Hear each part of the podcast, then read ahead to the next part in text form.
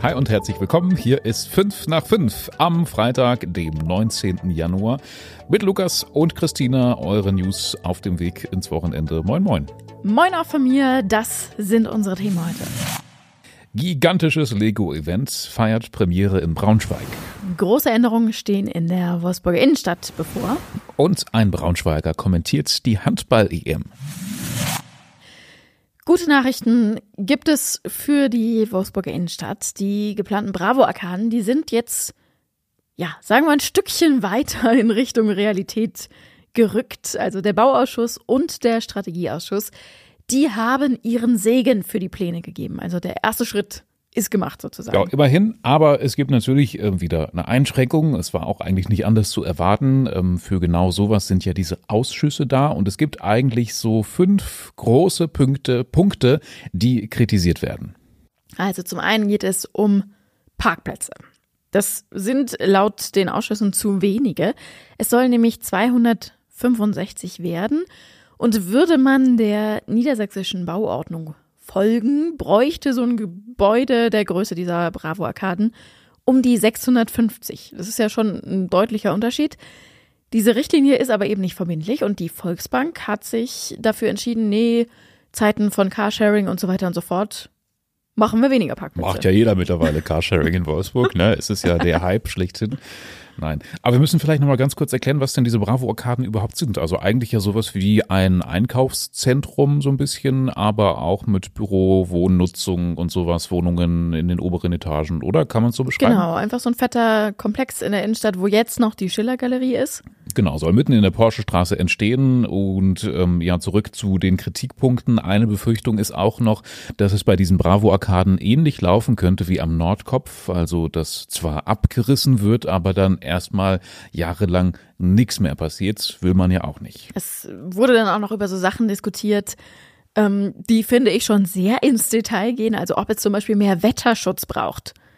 Also es geht, die Stadt Wolfsburg hat irgendwie so eine Auflage, dass alle Läden irgendwie so, so ein Glasdach, so einen Wetterschutz haben müssen. Und dann ging es darum, ob das jetzt, also die sind in den Bravo-Arkaden irgendwie auch eingeplant, aber zu hoch oder zu niedrig. Also es ging sehr schon ins ähm, Ach je.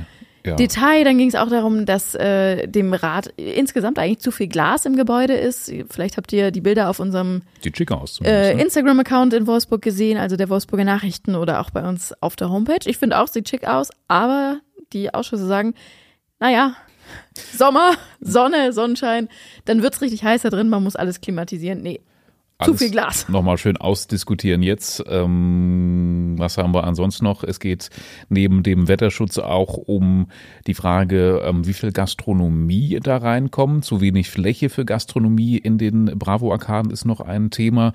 Ähm, wir verlinken euch das alles gerne nochmal zum Nachlesen in den Show Notes. Da könnt ihr auch ausführlich nochmal nachvollziehen, äh, was es da alles zu bemängeln gibt.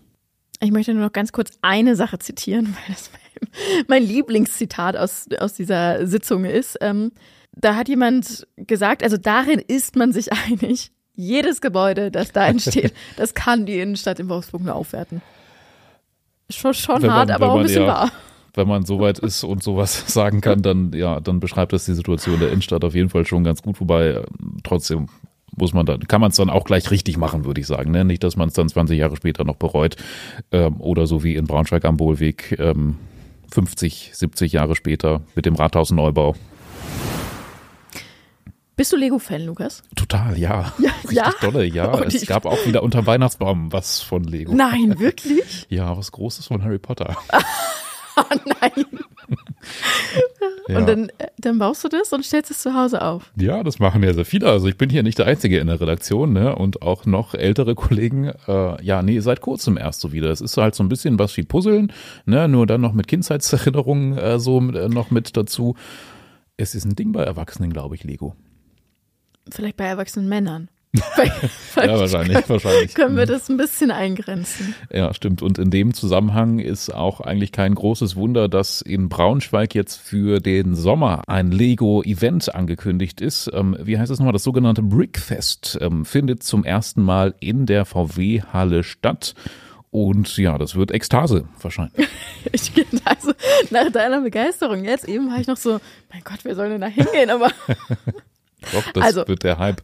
Freitag, 12. Juli bis Sonntag, 14. Juli, also ein ganzes Wochenende im Sommer. Und äh, da kann man dann Lego bauen. Es wird ein riesiges Lego-Bausteinbad geben, sozusagen. Also kann man sich die Steine, die man benutzen will, einfach raussuchen. Okay, das ist schon ein bisschen cool. Also auf Also- Bildern sieht das sogar so aus, als könnte man in diesem Lego-Bausteinbad tatsächlich baden.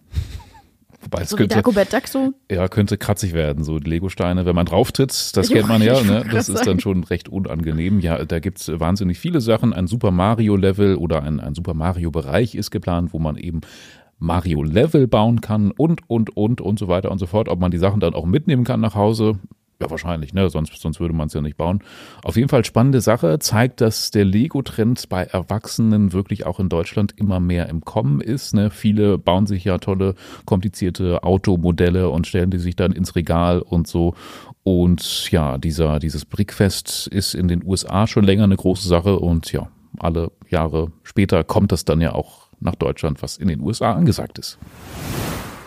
Vielleicht erinnert ihr euch noch, wir haben vor ein paar Tagen schon mal drüber gesprochen. Ähm, In Wolfenbüttel, da hat's eine ja, Brandserie gegeben. Also dicht nacheinander sind da an verschiedenen Orten mehrere Autos in Flammen aufgegangen. Also im Minutentakt quasi ist die Feuerwehr zu den unterschiedlichen Einsatzorten gerufen worden. Während sie noch bei dem einen waren, mussten sie schon weiter zum anderen.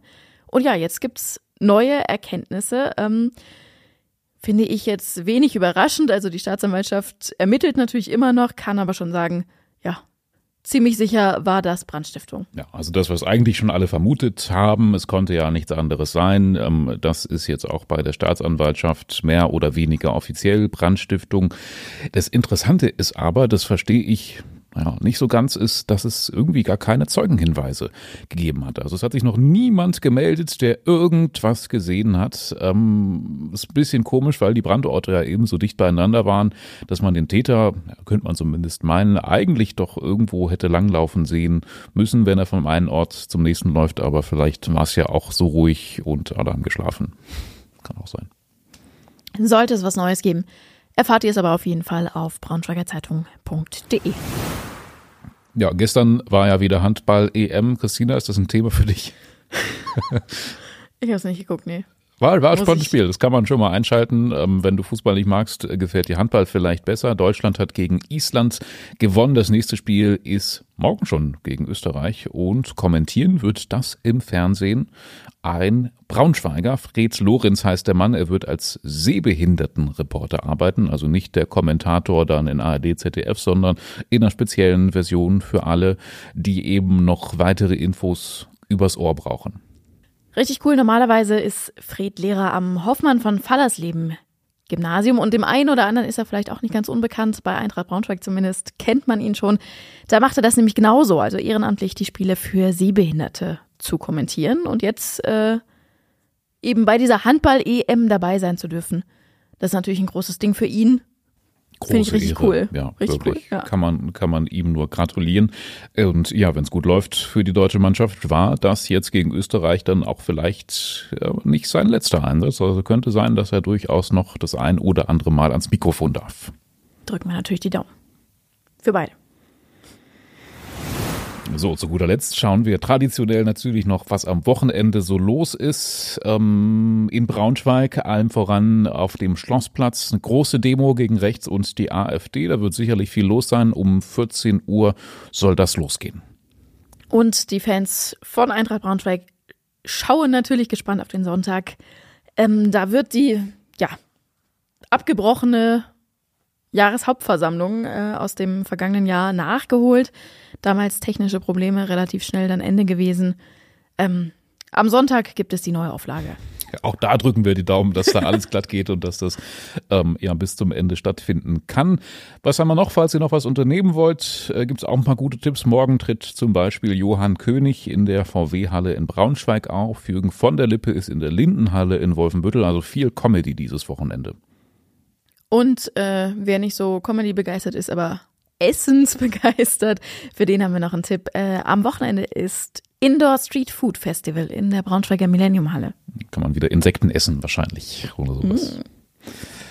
Oh, eine richtig tolle Idee haben wir noch. Das ist der Parkrun in Wolfsburg. Der findet jeden Samstag statt um 9 Uhr im Allerpark. Finde ich, ist eine super gute Sache. Das ist quasi so ein kostenloser Gemeinschaftslauf. Fünf Kilometer um den Allersee. Jeder, der Lust hat, kann kostenlos mitmachen. Man muss sich vorher nur online anmelden. Also morgen dann vielleicht mal nicht ausschlafen und den inneren Schweinehund Neujahrsvorsätze, dies, das.